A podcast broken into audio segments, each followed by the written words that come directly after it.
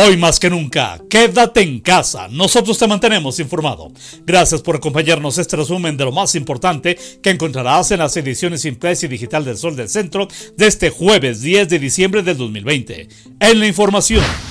Los médicos de Aguascalientes se han esforzado más allá de lo humanamente posible por atender pacientes enfermos de COVID-19 y es decepcionante que los releguen hasta el próximo año en la aplicación de la vacuna contra este mal y se privilegie solo aquellos que prestan servicios en la Ciudad de México.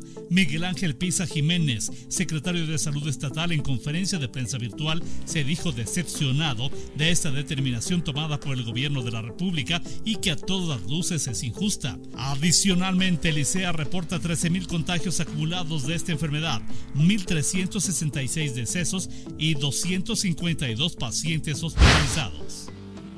Con el mismo modus operandi que durante las semanas de ley seca se realizó la venta ilegal de alcohol a través de redes sociales, comerciantes de pirotecnia han establecido redes de distribución a través de medios de contacto electrónicos, principalmente Facebook y WhatsApp. Uno de estos vendedores, a quien elementos de protección civil tendieron una trampa haciéndose pasar por compradores, fue detenido en un momento en que transportaba en la cajuela de su auto 18 kilogramos de explosivos, sin importarle que en el interior de la unidad le acompañaba su esposa y su pequeño hijo acelerar la llegada de la vacuna contra COVID-19 a la entidad y garantizar un acceso justo y equitativo a ellas para los aguascalentenses es la prioridad del gobierno del estado, señaló el gobernador Martín Orozco. El mandatario manifestó que con apoyo de la iniciativa privada se buscarán relaciones con laboratorios de diversos países para adquisición alterna de vacunas, lo que permitiría contar con una opción más rápida, ya que de acuerdo al plan de vacunación nacional será hasta febrero de 2021 cuando lleguen a Aguascalientes las primeras dosis para el personal de salud.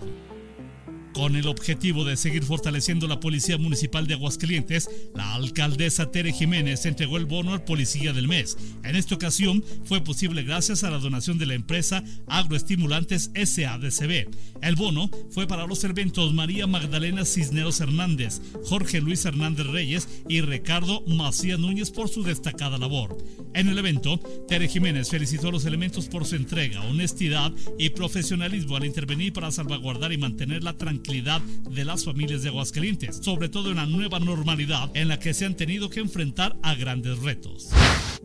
De manera conjunta, la Secretaría de Salud Estatal, la Dirección de Reglamento, la Guardia Nacional y la Guardia Sanitaria llevarán a cabo durante todo el mes de diciembre operativos y recorridos especiales para impedir todo tipo de fiestas y reuniones en la vía pública a efecto de evitar un mayor número de contagios con el pretexto del ambiente propio de la época.